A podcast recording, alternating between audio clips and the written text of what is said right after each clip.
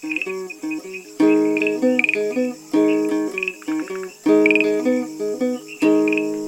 家好，大家好，Bonjour，我是萨萨自然建筑之乐节目的主持人，欢迎你们收听这个 podcast。今天我会带你们去台南的农村，在东山有一个蛮有趣的地方，叫做妈妈咪呀再生农场。那这个农场跟自然建筑有什么关系呢？二零二零年底到二零二一年上半年。有一个团队在这个农场用竹子跟土团建造了一个圆形的建筑，还有一个竹瓦屋顶。这个团队叫竹 Dome 工作队，因为 Dome 是圆形建筑的英文名字。我是二零二一年初去妈妈咪呀再生农场跟这个团队进行访谈。而且我也帮忙了几天，因为他们是靠志工来建造的，我还有很多好的记忆。而且采访非常有意思，我采访了竹董工作队的共同创办人，呃，神邦跟可布，也采访了妈妈米娅再生农场的米娅，采访了一个志工跟一些来参观的人。我应该分两个节目，啊、不然的话太长了。那所以今天我们先听神邦跟米娅的采访，下个星期我们会听可布一个志工和一些来参观的人。好，那我就不用说了，因为采访的内容才是最重要的。嘿，你好，我是我叫洪生邦，我大学的专业是 physics，是物理。呃，我做的其实做了很多的事情，我做过 engineering，然后我同时也。呃，教过钢琴，我当过音乐老师，我也曾经有好多年的时间都在不同的 farm 去做 volunteers，去去打工换宿，在不同的国家，所以呃，就是因为有这些一些关系，那我让我呃认识了 permaculture 这件事情，那我让我觉得说，我应该改变我的生活，来去做一些更有意义的事情，啊、更对人类、更对这个自然有帮助的事情，所以。我才会现在开始，呃，改做自然建筑这件事情。那我是在这边妈妈咪呀农场，现在进行在盖一栋自然建筑。那我们的自然建筑是以 COP 跟竹子为嗯基础的材料，然后我们建一个大概大约是六七六到七平室内空间的一个小的 dome。就是圆顶的土屋，好，那这是我目前今年的 project，那我希望可以在几个月之内完成它。然后你可以介绍呃，竹 Dome 那个工作队。竹 Dome 工作队呢，它其实是我跟可布还有智化三个人，我们共同发想出来的一个团队，但其实它不是一个正式的组织。就我们三个朋友之间的临时创出来的一个东西吧。好，那我们也是从今哎去年开始，去年的七月，好开始决定要在这边办工作坊之后呢，我们才临时组合组成的。嗯，所以也是 for 这个 project 结束之后，我们可能就不在一起合作。那你们三个人都有自己造房子跟自然材料的经验吗？是这样，我们我们三个人的的专长比较不一样。好，那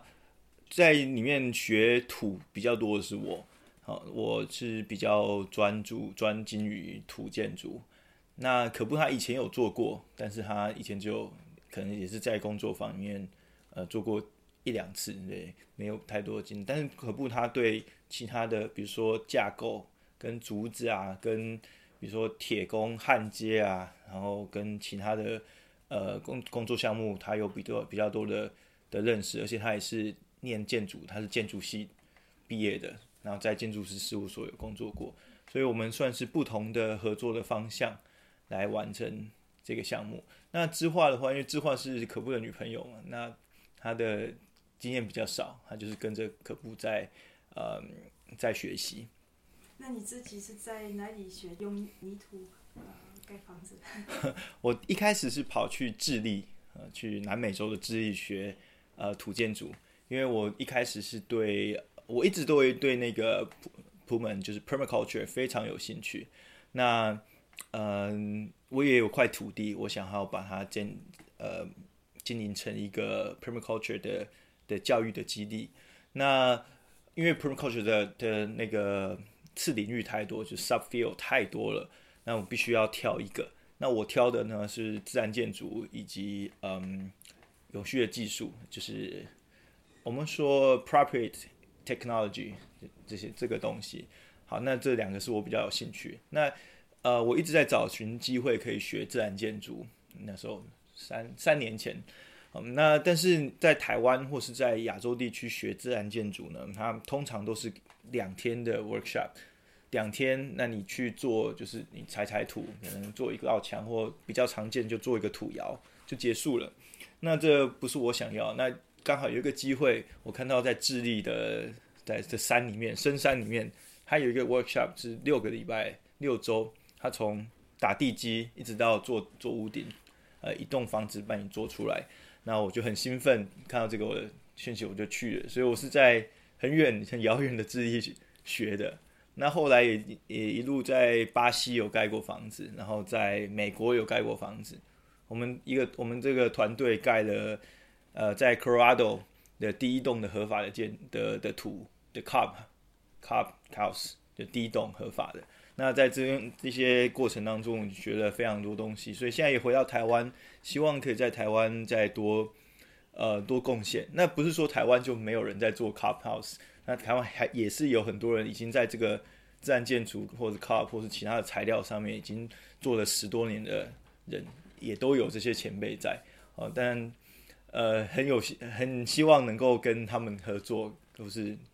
呃学习到不一样不一样的东西。我觉得很呃很有意思的事情是，你们呃主动工作队呃要分享你们的的学问的技术，因为谁都可以参加。比如说你你住在另外一个地方，你可以来来参与吗？还是需要先知道一个一个基础？呃，我们不需要不需要任何人有有任何基础，因为做完自自然建筑有一个很大的精神，是我们要夺回自由。为什么这样自由？就是现在我们，呃，得人家会告诉我们说，你得去买房子，你得去住在一个从呃别人帮你盖好的房子里面，那你得去花很多很多的钱，尤其在台湾，呃，现在的房价非常非常贵，比在嗯、甚至比在比如说东京的市的的市中心呢、甚至有些台北的市中心的房子已经比在纽约还要贵，那很不可思议的情况。那在这种高房价的的的这样子的背景之下呢，如果我们可以自己学到一个技可以盖房子的技术，那是一个非常、呃、很难能可贵的事情。那另外一方面是自然建筑，它住在里面的特性比一般住在一般的房子里面好非常多。呃，在在一般像土的房子里面呢，它会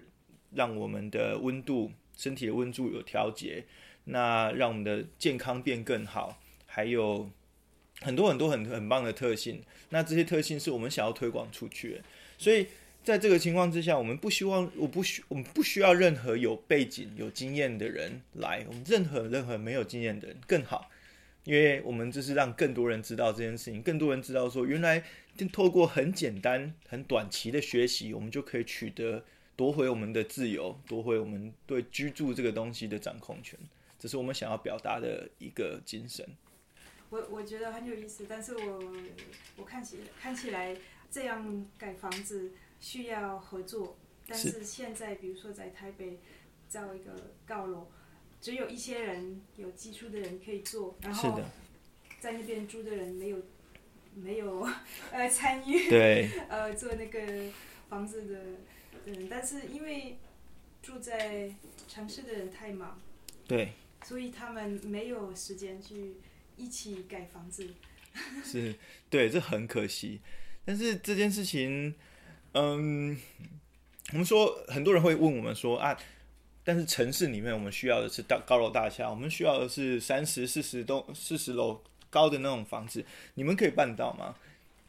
那我们必须要很诚实的说，没有办法，在台湾这个地震的地方，我们没有办法盖那么高的房子，但是。为什么还是要发展这个自然建筑的技术？因为自然建筑它提供你的另外一个一条路，另外一个机会。我们不是说我们要取代所有的嗯商业的 commercial 的的那种房子，而是说你如果想要，你有办法选择你要住进一个自然建筑里面。那有人在那边，呃，我们的技术已经已经准备好了，然后也有人知道怎么样把它盖出来，也有人教你怎么把它盖出来。你可以选择做这一份这件事情。所以不呃，无论是年轻的还是比较老的人，女的男的都可以参加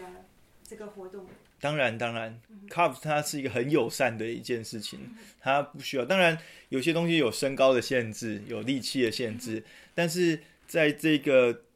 做自然建筑的过程当中，你会找到很多很多事情是所有人都有办法参与的。他所有人，我们都可以安排他可以做的一件事情，然后共同的把房子造出来。那这个过程，我觉得是非常美好、非常嗯非常美的一件事情。你会觉得哇，很感动，因为大家一起，所以这个意义又更不一样了。嗯，那你们是什么时候开始做？然后大呃大概什么时候会结束？这个这个 project 是从二零二零年的八月中开始。那我们原本呢，计划两个月就把它结束掉。我们两个月就要把这个，我们办完了工作坊，我们可能留下一点时间去收尾，之后它就结束了。但是因为原本的设计是没有屋顶的，原本设计是一个 dome，然后我们就要把这个 dome 的 carve 做完，我们就结束了。但是可不觉得说，我们应该要加一个大的屋顶，这样是比较完整的一个建筑，而且也比较。可以耐得起台湾的呃，在台风季节的时候的大量的雨，好，那所以我们在九月的时候，我们就变更了设计。那呃，如你所见，我们做了一个非常大的屋顶，那这个就把时间拖了比较长。那我们预计是在二零二一年的二月底到三月左右会会把它完成，因为中间有一个过年卡到我们的。然后农历的新年，那这新年我们大家都很忙，所以有一段时间会会没有工作，是这样。然后那个泥土是从哪里来的？竹子、泥土那些材料是从哪里来的？好，那些材料，因为在自然建筑里面，我们会有一个很大的精神，是我们一定要采用就地的材料。如果我今天说我是要盖一栋木头、木头、木头的建筑，但是我木头从加拿大运过来。那不合理，那那个那个碳足迹太高了，我们不希望这样。所以在我们做这边的呃自然建筑的时候呢，竹子很大一部分是从这个农场直接砍出来的。我们就在隔壁呃大概一百公尺远的地方，我们拿了主要的梁柱需要的所有的竹子。好，那有一些竹子是从比较远的地方，但是最远最远大概是一百公里左右，但是大部分。百分，我可以说百分之八十到九十的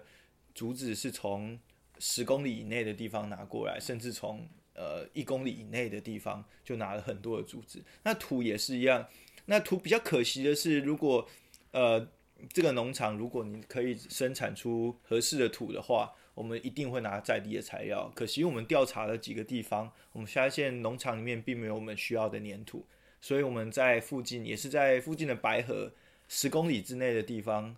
拿到了我们要的粘土跟沙，因为我们在做的就是奥勒冈土团，就是 Oregon 的 Carve。那我们是根据嗯 CCC，就是 Cottage Company 这个呃北美的那个由 Yanto 跟 Michael 他们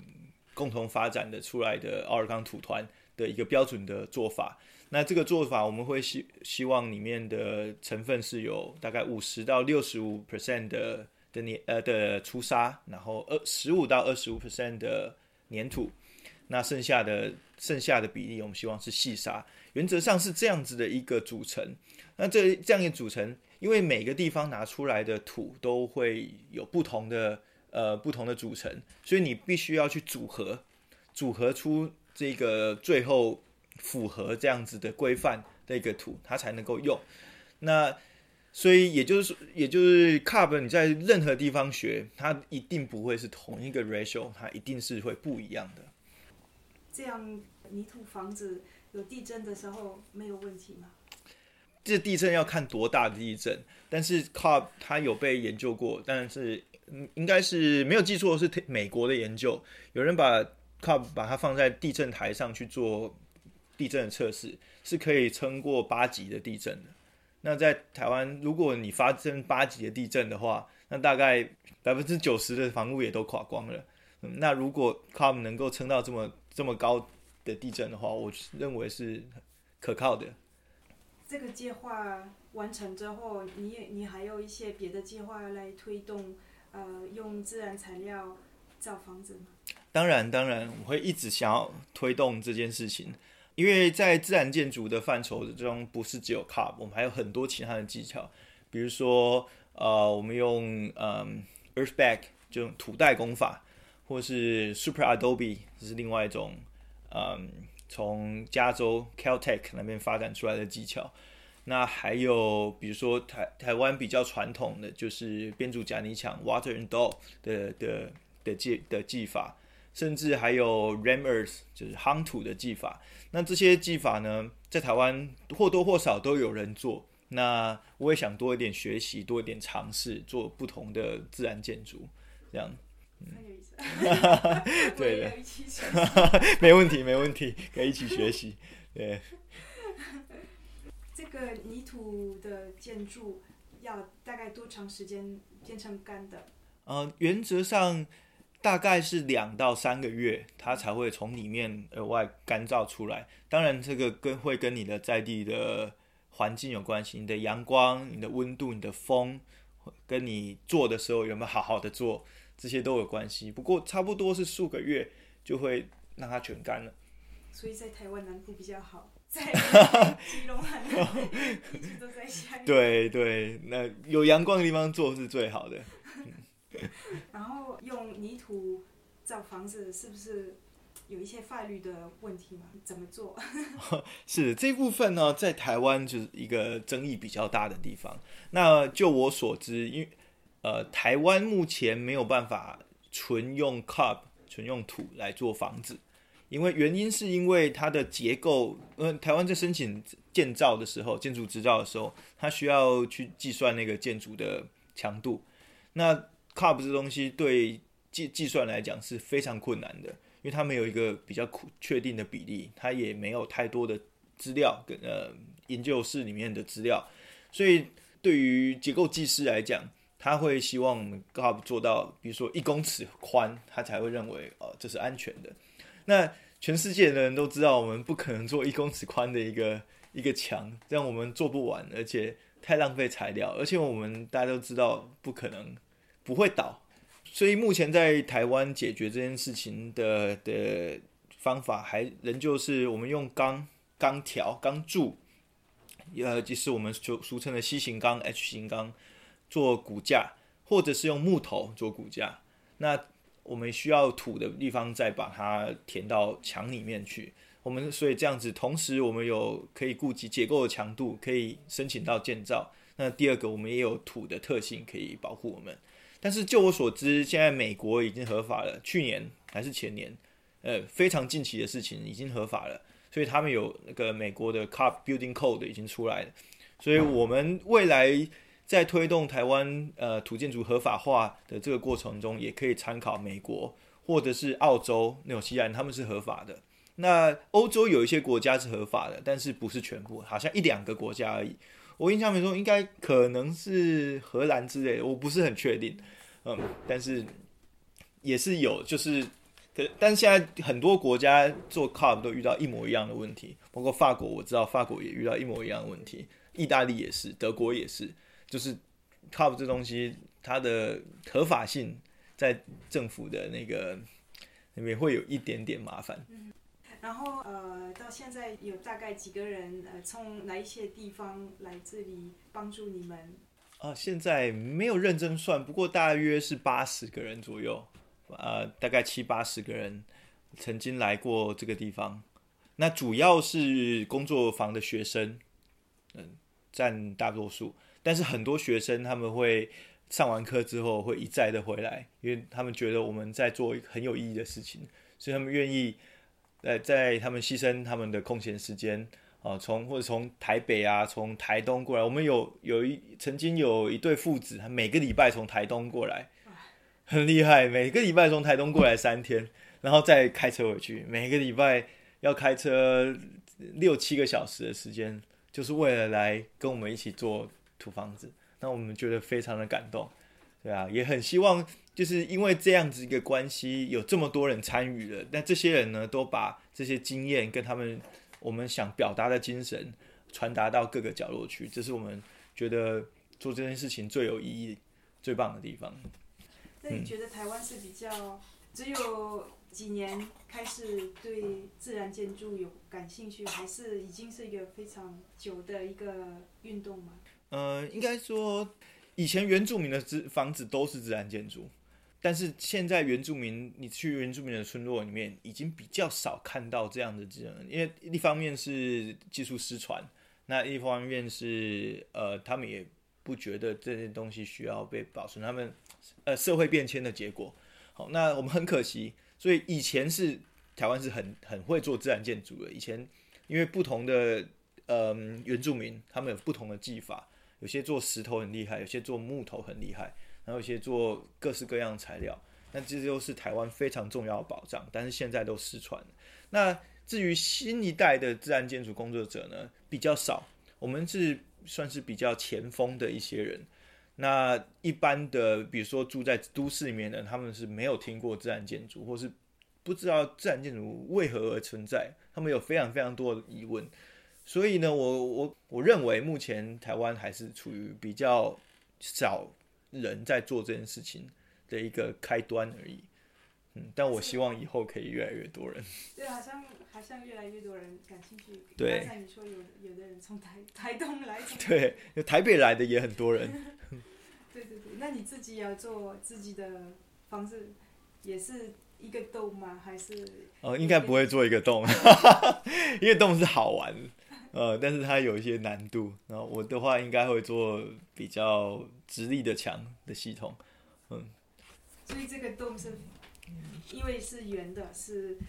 技术比较技术比较困难一点，嗯，但是它很酷，嗯，它我们一开始也是为了就觉得它很酷，所以才做就做了。我们没有想太多，我们觉得这 yes，我们就是要做它。挑战。对，一个挑战，那个时候也没想到是那么大的挑战，是做下去才发现，哦，原来这个很难。那有没有别的事情要告诉听众？呃，告诉听众吗？对，我，我们还是还是一样，我们要传达出的那东西，建筑不是被少数人所决定的，还有，呃，你是可以有你的自由，然后透过少量的学习，你可以取回你自己的。的的自由，你自己的呃决定权，然后而且呢，同一时间我们要我们会尊重这个土地，然后我们使用自然的材料，我们负责任的活在这个世界上，而且负责任的使用我们的自然资源。那这样有只有这样子，我们才能够嗯、呃、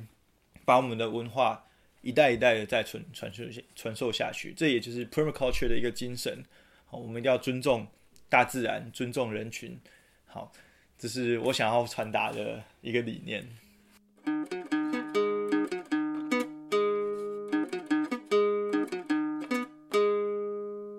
你好，我叫米娅，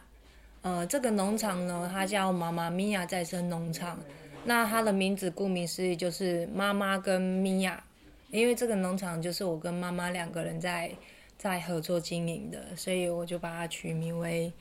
妈妈咪呀再生农场，那为什么后面会有“再生”这两个字？是它的含义，就是说，因为我整个农场，呃，使用的一些材料改造，呃，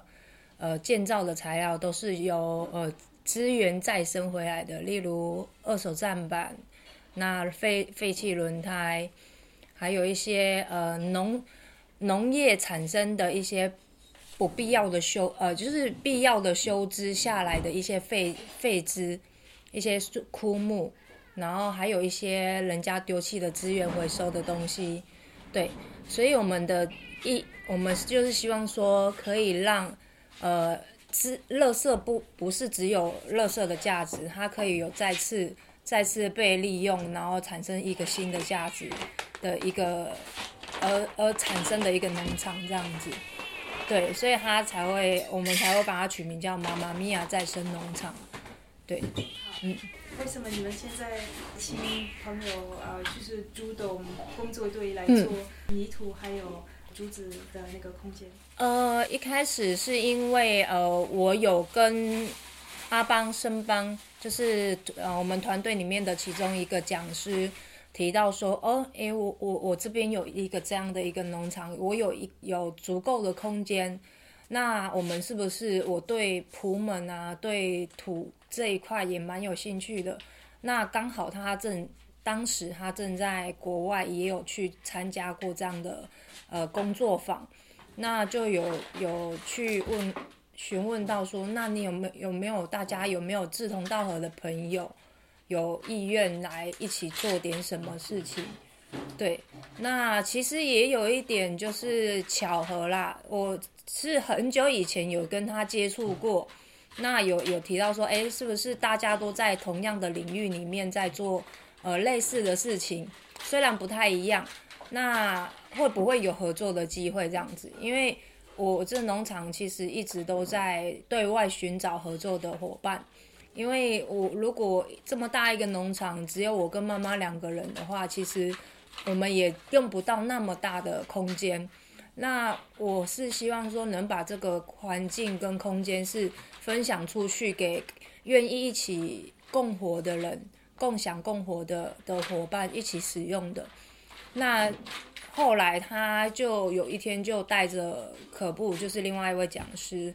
然后他就带他来看我这个农场，然后说他们正正好有一个这样的一个 project，然后就问我说：“诶，那有没有兴趣一起合作？”然后我提供场地跟资源。由他们来主导开一个这样的课程，这样子，所以才会有促成这次的一个工作坊。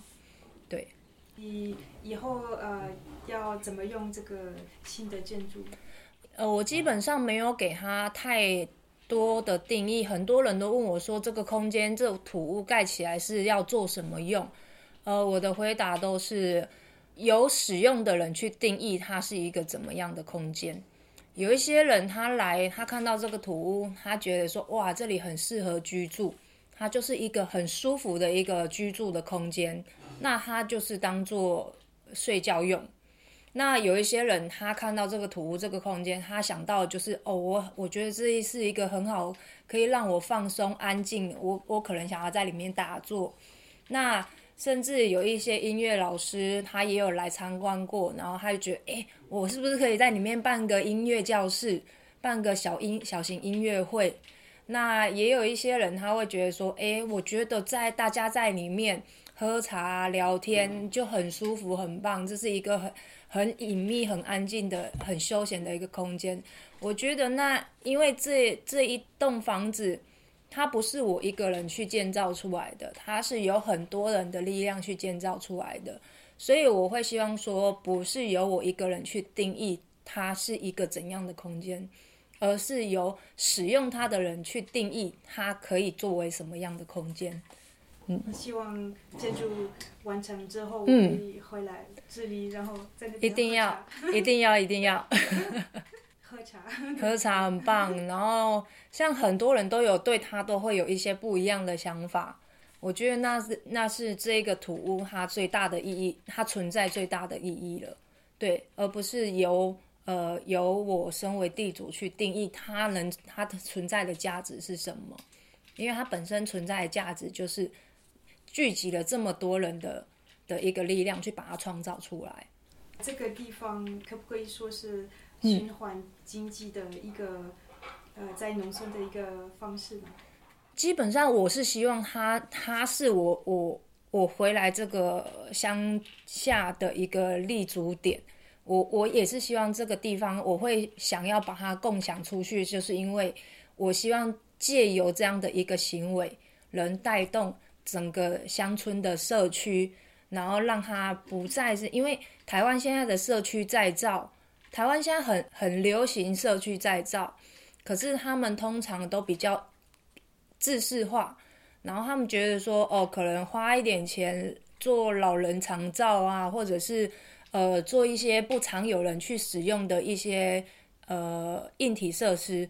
可是其实这都很常会出现一些，一开始好像大家哇，好像有新东西出现，或者是老人领到老人年金，好开心，吃个饭聚个会这样子，可是其实那都是一个不是一个活的循环。呃，没多久，其实他就是只是花政府花钱去去消耗那些经费而已。可是呢，我是希望说，呃，我们年轻人回来这个乡下，他能带动的是让更多的年轻人愿意留在自己的家乡，而不是老人家都一直觉得哦，乡下就是没有工作机会，应该把年轻人送出去外面，他才会有出头的一天。但是我希望的是借由自己本身的经验。哦，我回来这里了，然后我回来这里，我可以活得下去。我活得下去之后，还会有人看得到我们正在做的事情，而愿意从外面进来看看这里是一个怎么样的地方，让呃本身在地的人看到说，哦，为什么外面的人会愿意大老远跑来看你正在做什么，去认识到说自己的家乡它的美到底在哪里。这是我想要打造这个农场的的呃出发点之一啦，对，很有意思。嗯，谢谢。你回来了多长时间？呃，这个农场开始大概呃四年多，今年第五年，对，还没有满五年，对。所以你回来的时候已经是一个农场吗？呃，不是，它是一个废弃的果园。然后回来的话，因为台湾的乡村的长辈，其实他们有一个坏呃比较不是那么好的习惯，就是很多垃圾就是往果树下面堆。所以我回来的时候，其实清掉好多垃圾，因为一开始是这块地是妈妈开始种一些果树，可是他是属是用惯性农法，所以他那当时他。他做惯性农法的时候，他其实自己一个人撒农药的时候，常常会中毒。所以我回来的时候，其实整块土地它是非常贫瘠的，是呃，因为他以前常常土地都很硬，土泥土是很硬的，然后没有没有高大的树，没有遮荫的树，因为呃现在人口老化了，所以他们的果树都必须矮化，不然它无法采收，所以。你一回来的时候是完全就是顶着烈烈阳，因为南部太阳很大，完全没有任何的遮荫，所以那时候就是真的从整地，然后重新设置整个区域。虽然现在还不是很完整，但是那时候有已经有做一个呃比较大范围的生活圈、呃生产圈跟生殖圈这样子，有一个大大范围的去做一个规划这样子。一开始啊，这个农场是连亲戚都不来的，他们觉得哦，这里就是一个很很乱的地方，很杂乱，很脏乱，为什么要来这个地方？可是现在呢，每年每年的过年啊，过年过节，现在亲戚都会回来这边，这是我觉得很开心的一个地方，就是至少我们没有做到很好，可是我们改变了他对于这个地方的一个刻板印象了。对，虽然他还有很多的呃。呃，进步的空间啦，对，那我觉得有进步的空间才才是一件好事嘛。如果你一开始就把它做到非常的满，表示它已经没有没有值得你再去寻找创造的的地方了。那这个地方其实它就没有没有一个循环，一个没有活力了。对，所以它这个地方，我会觉得它永远不会有有有完成的一天，它一直都会因为不同的人进来。而有不同的想法跟不同的的火花这样子。好，那你以前用过水水泥，那现在你用土，你觉得有什么不一样的？然后你最喜欢哪一个？呃，我我今天做完之后，我发现哇，土真的是一个很好的材料，因为以前也有做过水泥的部分。那水泥的话，因为它本身是会伤害皮肤，它会去。侵蚀你的皮肤，所以你每次做完一个步骤的时候，你就会想要赶快去洗手。可是你做图的时候，你可以很很大胆的就直接不停的用手直接去去施工，而且是可以持续性的。而且我我我就会觉得那个速度真的快很多，甚至是你做完之后手是完全没有任何会龟裂啊、干燥的的那种不舒适感。对啊，所以我就觉得哇，土真的是一个非常好的东西。那水泥的部分，它虽然它可以就是业界比较常在用水泥，它可以快速的施工，可是它真的是对人人的皮肤是一个很大的伤害，就像是。例如说，我们在搅拌的时候，其实那个水泥它的灰，其实它是会会被我们吸进去人体里面的。可是你在用土的部分，其实是没有这个太大的问题。所以我觉得，哇，这个土跟水泥真的是有很大的差别。对啊，所以你要问我说最喜欢哪一种，当然就是土啦。嗯，就是你一个是可以可以完全不戴手套。而另外一个是你必须要戴着手套才可以去保护保护你的皮肤的一个一个工具，我觉得这是差很多，因为毕竟双双手腕呢，你多戴了一个手套，你就感觉不到那个触感，对，那你少了那个手套，其实有很多的小小细节都是可以立即性的去补上，对啊，所以我觉得那个功不管是呃功能性还是什么，我觉得都是土真的占得很。很大优势是应该被推广的。希望你们听到米娅采访之后，会觉得妈妈咪呀再生农场真的是一个很值得去的地方。你们可以追踪他们的 Facebook 专业，看看可不可以参加他们的活动。那你们也可以哦，顺便去看这个竹董工作队所建造的很有特色的自然建筑。我也希望你们对生邦的采访感兴趣。他提到了很多方面的内容，但我最关注的是自然建筑跟自由的关系。其实我采访了可布的时候，他也提到了自然建筑跟自由的关系，所以不要错过，一定要听下个星期的节目。别忘记上我们的网站看看这个自然建筑的照片，很棒。